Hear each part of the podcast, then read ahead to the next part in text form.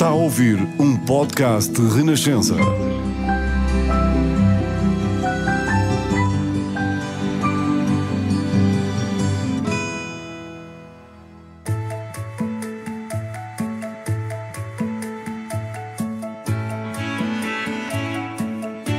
São tantas as pessoas que brilham em Portugal, que se destacam, que pensam diferente, correm riscos, querem sempre ir mais longe e fazer melhor. Nem sempre estas pessoas são tão conhecidas assim. E mesmo quando são conhecidas, nem sempre têm todo o protagonismo que merecem. Por isso, neste podcast, vamos fazer brilhar o melhor de Portugal. Com um detalhe: nos primeiros minutos, não vai saber o nome da pessoa com quem estou a conversar. Talvez consiga adivinhar pela conversa, pelas pistas que vamos dando, pelas histórias que conta, ou talvez não adivinhe de todo, mas não faz mal. O importante é deixar-se levar pelo melhor de Portugal.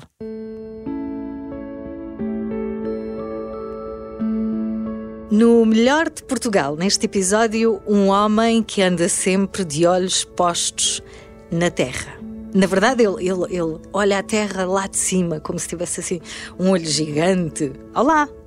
Olá! Tudo Olá, bem? Carla. Tudo Tu, bem? tu tens uma capacidade de observação enorme.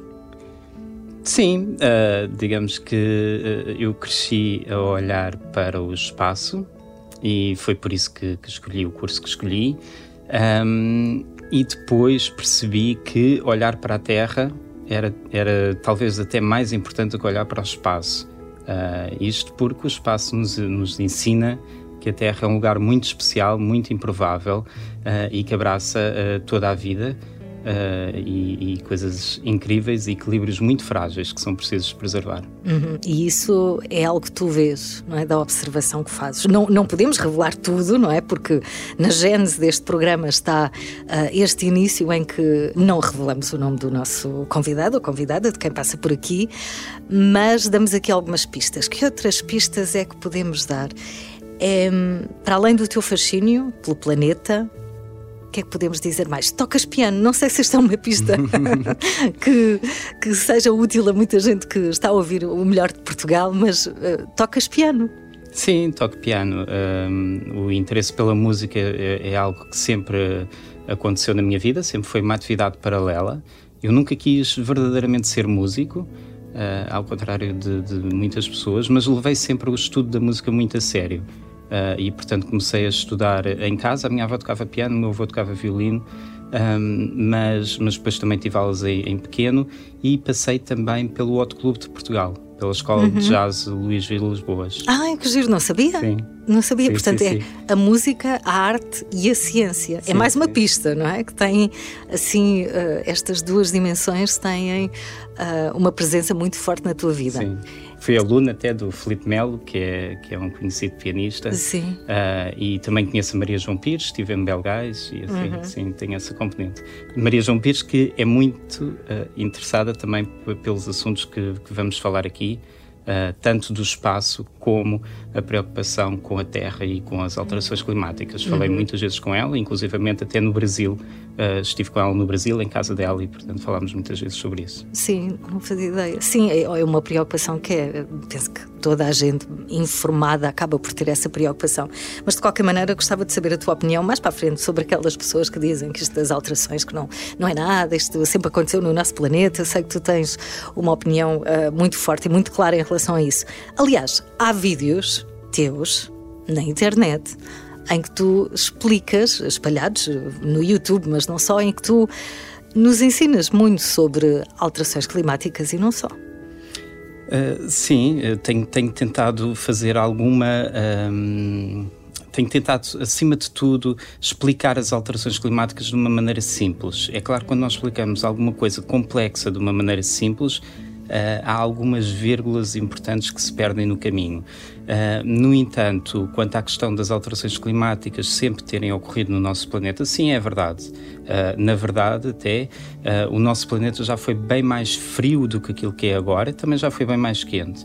Aquilo que acontece é que o clima da Terra ficou a ser dominado pela astronomia, enquanto antigamente era dominado pelo, por um intenso vulcanismo Uh, e assim, portanto, aquilo que hoje em dia se fala de sempre, as alterações sempre existiram, as alterações climáticas sempre existiram, sim, é verdade, e existiram no sentido em, em termos uh, épocas de glaciação, portanto, em que o planeta é muito mais frio, durante estes períodos de 200 ou 300 mil anos, há alturas de glaciação, o planeta é muito mais frio, e há alturas mais amenas, que são aquelas em que nós uh, estamos, agora, estamos e que agora, esta última que se chama o Holoceno. Uh, e, portanto, a tendência natural é para este ser o máximo de temperatura uh, dentro daquele que é o tal ciclo dominado pela astronomia, que são os ciclos os chamados ciclos Milankovitch. Uhum.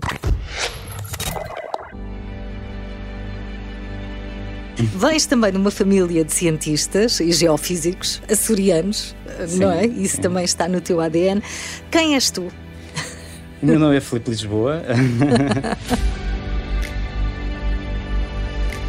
Eu nasci, em, nasci no continente, nasci em Cascais, uh, mas de facto as minhas raízes e, digamos, a terra com que eu mais me identifico são os Açores. Eu, ia, eu ia, fui muitas vezes para os Açores durante o verão, portanto a minha mãe trabalhava e o meu pai também, uh, e era lá que eu ia ter com os meus tios ou com os meus avós, uh, e passei os melhores momentos da minha vida, sim. Uhum.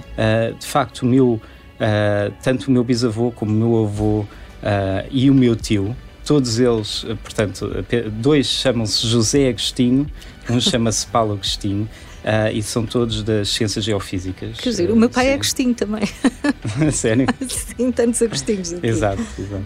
É um nome muito açoriano. É? é. Que giro, não sabia. Então, nos Açores, a tua família é bastante conhecida. Sim, agora talvez menos, uh, mas, mas sim, uh, existe na Ilha Terceira uma avenida com o nome do meu bisavô, Pronto, Tenente Coronel José Agostinho. Isso sim, era uma sim. boa pista também para darmos Exato. antes de revelarmos a tua identidade. Felipe Lisboa representa o melhor que Portugal tem na área da investigação. É formado em Física, especialidade Astronomia e Astrofísica. Sim, exatamente. Portanto, foi, era como eu dizia, uh, eu estudei física porque tive sempre essa paixão por, por estudar o espaço. No entanto, digamos, logo no início da faculdade, descobri até através de, uma, de umas cadeiras opcionais que existia, portanto, este ramo, que é o ramo da detecção remota. Detecção remota é nós detectarmos algo uh, de longe. Uh, e, portanto, seja com satélites, agora também existe, também podemos, de uma certa maneira, dizer que qualquer detecção com drones, com drones ou com, com aviões disso. também é detecção remota. Mas é preciso sim. que a pessoa que tem o instrumento, digamos assim, saiba, uh, não é só detectar, é também interpretar não é? aquela, aquela informação. Isso já são outros 500. Sim, são outros 500 totalmente. Hum. Portanto, aquilo que Uh, digamos, aquilo que os satélites uh, fazem e os aviões e os drones, o princípio é mais, mais, ou menos sempre o mesmo. Nós temos mais ou menos sempre o mesmo tipo de sensores uh, para estudar coisas diferentes. Portanto, podemos ter sensores de radar e podemos colocar um radar a bordo de um satélite ou da mesma maneira a bordo de um avião Podemos também ter fotografias, portanto, trabalhar com imagens óticas que são interpretáveis pelos nossos olhos um, à superfície do planeta. E depois há, outra, há muitos outros sensores, também no infravermelho, que são muito importantes para medir a temperatura. Uhum. Um, e temos também a, a, chamada altimetria de satélite, que concebe com uma precisão incrível, de, de milímetros mesmo, uh, detectar a subida do nível médio do, dos oceanos. Sim, um, e isto por, já agora só fazer aqui um parênteses, porque tu, entretanto, tu especializaste aqui nesta área da observação, da, da monitorização e da observação observação das alterações climáticas, não é? E, sim. está à vista. Está à vista, sim. Aquilo que acontece é que, uh, digamos, há aqui várias coisas. Uh, os satélites são um, um, advento muito grande, especialmente na área em que eu trabalho, que é a, a componente do mar, a oceanografia. A oceanografia, historicamente, sempre foi uma ciência muito cara, porque é preciso uh, navios, é preciso uh, equipamento bastante uh, caro para colocar a bordo desses navios e aquilo que se faz normalmente são medidas ponto a ponto, onde vai passando o navio. Os satélites vêm a resolver um bocado este problema uh, e relembro que a nossa superfície, a superfície do planeta, é, é, é 70% água, 70% uhum. oceano, um, e portanto uh, digamos, os, os, satélites são uma grande vantagem. O único problema é que os satélites uh, e os sensores que nós temos têm uma série temporal relativamente pequena, mas mesmo assim as alterações climáticas que nós estamos a observar são de um nível tal que, mesmo no espaço de 20 anos ou 30 anos, nós já conseguimos observar uh, uma assinatura clara e evidente de que muitas destas alterações estão a ocorrer. Uhum. Podes dar um, exemplos, Filipe, daquilo que observas, não é? do mundo real, um, porque de forma simples, obviamente, e tu dizias há bocadinho, a simplicidade pode retirar aqui algumas vírgulas que são importantes, mas de maneira a que toda a gente entenda, nessas imagens que faz esta observação há tanto tempo, o que é que tu vês que te diz que temos que ter mais cuidado com, com este nosso planeta. Eu convido, se calhar, os ouvintes a também, a, no seguimento da conversa, a, pesquisarem aquilo que está disponível online, tanto a ESA como a NASA uh, e outras instituições, uh, uh, as Nações Unidas, através do UNCCC, têm, têm disponíveis dados e sites muito interessantes, dinâmicos, com montes de imagens e animações que se pode ver. Um, de facto, houve até uma iniciativa no sentido de criar um conjunto de, das chamadas variáveis essenciais do clima, uh, que tem a ver com as várias esferas da, da Terra. Portanto, a Terra, é uma, a Terra é mais ou menos uma esfera. Uh, uhum. Temos a biosfera, a criosfera, a hidrosfera uh, e, portanto, tudo, tudo, cada uma dessas componentes do nosso planeta, que é um sistema vivo, podemos entendê-lo como um sistema vivo, um, é possível observar do espaço. São muito poucas essas essenciais do clima, uh, variáveis essenciais do clima, definidas pelas Nações Unidas, precisamente, que não são possíveis uh, de observar através do espaço. Um, em particular, digamos, uh, um, a diminuição do gelo e, e, nos glaciares é algo extremamente evidente, é algo que nós podemos facilmente uh, pesquisar no Google neste uhum. momento e observar que, de facto, estes satélites, que são os satélites, eu falava há pouco de satélites com radares a bordo, são precisamente satélites SAR, de, de abertura sintética de radar, que têm vindo a detectar esta recessão dos glaciares. Portanto, os glaciares estão cada vez mais reduzidos. E isso tem impacto, claro, na, na, na, biodiversidade, não é? nos animais, nas plantas? Sim, tudo. Uh, portanto, nós também temos outras variáveis essenciais do clima, temos uh, a, a temperatura de, do, da superfície do oceano. Eu aqui tento me focar, obviamente, naquela que é a minha área, que é a, a, a oceanografia por satélite, digamos assim. Uh, e temos, portanto, também conseguimos detectar algas, e é isso que eu também uhum. tenho vindo a fazer. Um, mas, como eu dizia há pouco, os, os dados de satélite são importantes e são muito relevantes porque nós também vamos aos sítios e comparamos, fazemos um exercício de validação, eu fiz isso quando estive a viver na Finlândia, uh, que é, portanto, nós sabemos quando é que o satélite passa, retira uma imagem da superfície, mas essa imagem, digamos, vale pouco se nós não tivermos dados uh, in situ, portanto, os dados à superfície. Aquilo que se faz é comparar aquilo que o satélite viu com, com as amostras que nós temos, por exemplo, de algas, Sim. à superfície da água, e fazemos aquilo que se chama um match-up. Portanto, conseguimos depois modelar para quando o satélite passar numa zona muito longínqua, não é? Se calhar num lago inacessível ou mesmo no meio do Pacífico, nós conseguimos ter um modelo de concentração de algas. Podemos mesmo, estas algas que são uh, muitas vezes invisíveis ao, ao, aos olhos, nós conseguimos detectá-los através de imagens de satélite porque a cor muda, a uhum. cor do uhum. oceano. Que as algas são seres tão, tão especiais e tão importantes para o nosso planeta? Eu sei que é a tua área de estudo, porque porque, Mas, sim. Sim, é, é, uma excelente pergunta, é mesmo uma excelente pergunta. Nós normalmente estamos habituados a falar na importância das florestas, e é verdade. Já agora, as florestas também e a desflorestação uh, na Amazónia é algo que é evidente, é por demais evidente nas imagens de satélite, também dessas uh, imagens óticas, e, e, é possível pesquisar. Um, mas no que toca ao mar, Uh, nós aprendemos sempre na escola, como eu dizia, que uh, o, as, as, florestas são muito importantes para a absorção do carbono, do dióxido de carbono existente na atmosfera, mas esquecemos que uh, as algas existentes nos oceanos também absorvem dióxido de carbono, tanto dióxido de carbono como as florestas terrestres. Porquê é que isso é importante? Porque, digamos, em primeiro lugar, essas algas são uh, consumidas por organismos pequenos, uh, zooplâncton que existe uh, no mar, e depois esse zooplâncton entra na cadeia alimentar e, portanto, é consumido por peixes mais pequenos, por peixes maiores, etc., uhum. por aí fora. portanto, é a base da cadeia alimentar. Toda, já agora, toda a energia que nós, que nós usamos para nos mantermos vivos, quer queiramos, quer não, vem de plantas. Uh, mesmo que não sejamos vegetarianos, comemos algum animal que vem de plantas, não é? Sim. Portanto, portanto eu, a, a, questão é, nós temos no mar o equivalente àquilo que temos na terra, em termos de, de chamada produção primária, produção de açúcares, que é um, é um, favor que as plantas nos fazem, não é? uh, e, e, e, que entram na cadeia alimentar e são muito uhum. importantes para, para a manutenção da vida. É isto que se chama a cadeia trófica. Um, e depois, na, nessa absorção, portanto, ao realizarem fotossíntese, as, as algas absorvem o dióxido de carbono existente. E também existe um fenómeno que é as próprias algas, que não são consumidas, ao morrerem, descem pela coluna d'água e depositam-se no fundo, no fundo oceânico, uh, ficando lá durante imenso tempo. E especialmente umas algas muito específicas com umas cápsulas de carbonato de cálcio. Uh, e, portanto, isto no fundo chama-se uma bomba de carbono.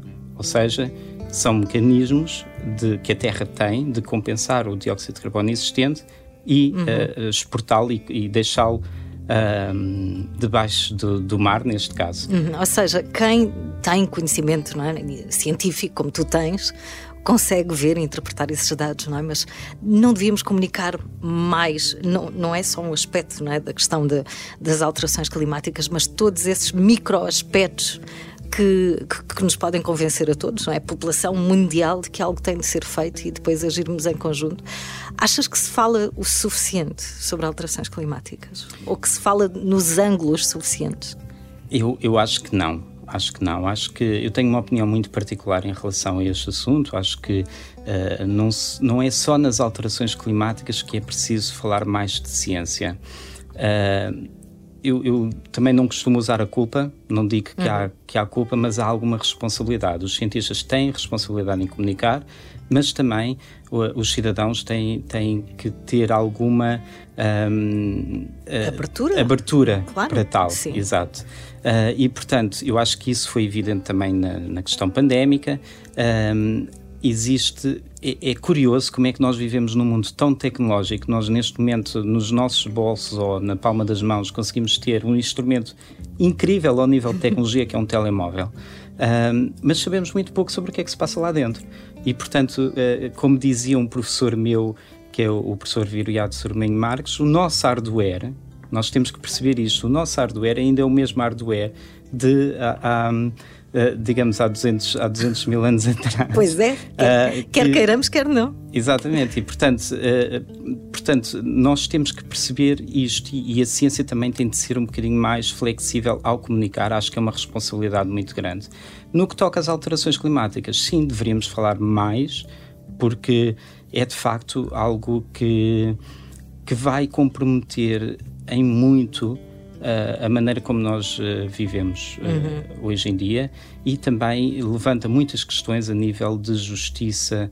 Um, justiça não só também, portanto, como é que outros países que não tiveram a oportunidade de se desenvolver como nós Uh, uh, o podem fazer. Uh, tem a ver também com a questão de justiça intergeracional, como é que as próximas gerações irão lidar com uh, um planeta com muito, com muito mais escassez de recursos uhum. uh, e não é Sim. é preciso ir muito longe, não é? Portanto, temos, nós... temos que cuidar do que vamos deixar também. Exato.